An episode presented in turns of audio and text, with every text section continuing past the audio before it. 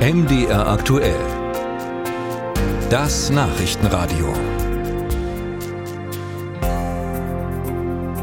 Es war eine schwere Geburt, bis sich Bund und Länder einigen konnten, welche und wie viel Unterstützung die Länder künftig vom Bund bekommen für die Versorgung der Flüchtlinge. Und dass danach Sektkorken geknallt hätten, war nicht zu erfahren. Wie also beurteilen diejenigen die Ergebnisse, die sich um die Flüchtlinge kümmern müssen, also die Landkreise und Kommunen? Uta Georgi hat Reaktionen in Sachsen gesammelt. Die Länder erhalten eine jährliche Pauschale von 7.500 Euro für jeden Flüchtling.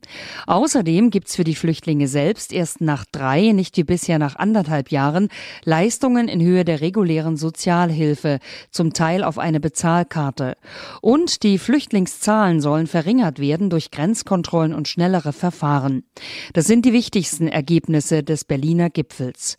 Die Landkreise im Freistaat hätten sich mehr gewünscht, sagt Henrik Reichen, der Präsident des Sächsischen Sächsischen Landkreistages. In der Gesamtschau kann man aus kommunaler Sicht nicht zufrieden sein. Das begründe ich zum einen damit, dass mit den Festlegungen eine wirksame Steuerung der Migration nicht erreicht wird. Und aus kommunaler Sicht kommt dazu, dass auch kommunale Kernforderungen in der Finanzierung überhaupt keine Rolle gespielt haben. So sei trotz Pro-Kopf-Pauschale völlig ungeklärt, wer die Kosten der Unterkunft übernehme, wenn Flüchtlinge in kommunalem Wohnraum wohnten, sagt Greichen. Diese Kosten der Unterkunft wurden bis zum Jahr 2021 21 vollständig vom Bund getragen und sind seit dem letzten Jahr ersatzlos weggefallen. Und das ist für uns das größte Finanzierungsrisiko. Und wir haben jetzt den Anspruch an den Freistaat, dass er uns mit der ausgehandelten Pauschale aushilft und hier eine Weiterleitung organisiert. Der Sächsische Städte- und Gemeindetag kritisiert darüber hinaus, dass die Pro-Kopf-Pauschale mit 7.500 Euro zu gering sei.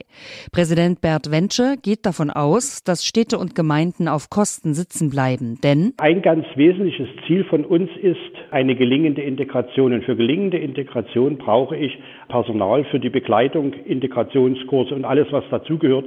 Das sind Unmengen an Geld. Und wenn wir jetzt hier wieder anfangen zu sparen, weil es nicht bezahlt werden kann, dann haben wir alle miteinander nichts erreicht. Ähnlich beschreibt es der Chemnitzer Oberbürgermeister Sven Schulze. In der Stadt leben zurzeit rund 7000 Geflüchtete.